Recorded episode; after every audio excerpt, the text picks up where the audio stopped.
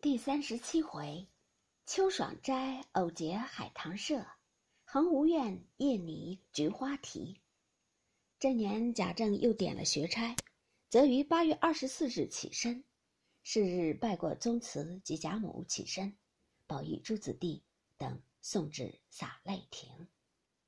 却说贾政出门去后，外面诸事不能多记，单表宝玉每日在园中任意纵性的游荡。怎把光阴虚度，岁月空天。这日正无聊之际，只见翠墨进来，手里拿着一副花笺送与他。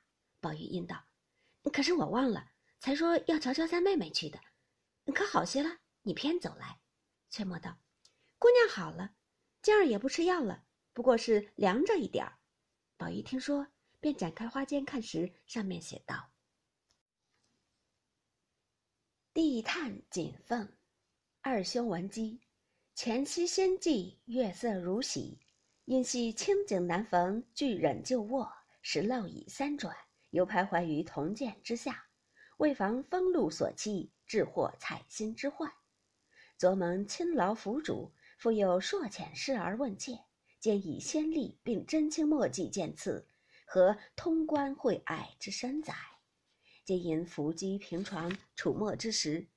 因思及历来古人中处明功立敌之场，犹至依歇山滴水之区，远招近逸，投峡攀援，误觉二三同志盘桓于其中，或述祠坛，或开银社，虽一时之偶兴，遂成千古之家谈。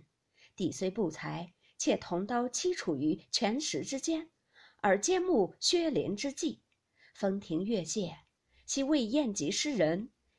连性西逃，或可醉飞银盏。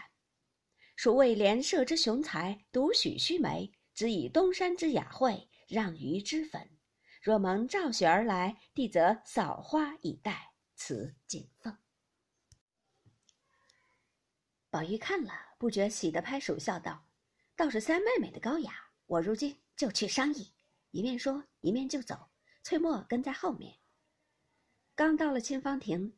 只见园中后门上值日的婆子手里拿着一个字帖走来，见了宝玉，便迎上去，口内说道：“云哥请安，在后门口等着，叫我送来的。”宝玉打开看时，写道是“不孝男云恭请，父亲大人万福金安，南思自蒙天恩，任于膝下，日夜思以孝顺，竟无可孝顺之处，前因买办花草。”上托大人金福，竟认得许多花匠，并认得许多名园。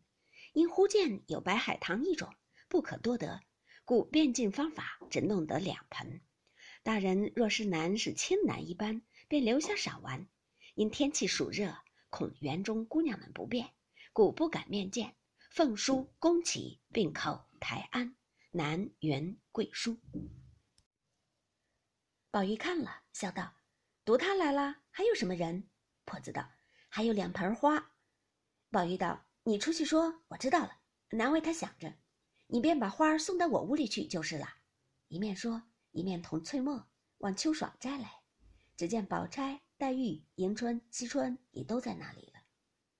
众人见他进来，都笑说：“又来了一个。”探春笑道：“我不算俗，偶然起个念头，写了几个帖儿试一试。”谁知一招接到，宝玉笑道：“可惜迟了，早该起个社的。”黛玉道：“此时还不算迟，也没什么可惜，只是你们只管起社，可别算上我，我是不敢的。”迎春笑道：“你不敢，谁还敢呢？”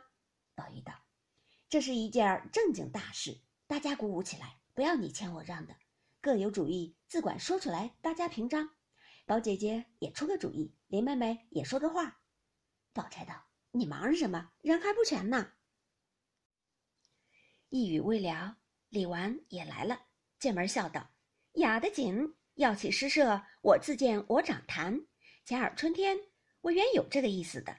我想了一想，我又不会作诗，瞎乱些什么，因而也忘了，就没有说的。既是三妹妹高兴，我就帮你做兴起来。”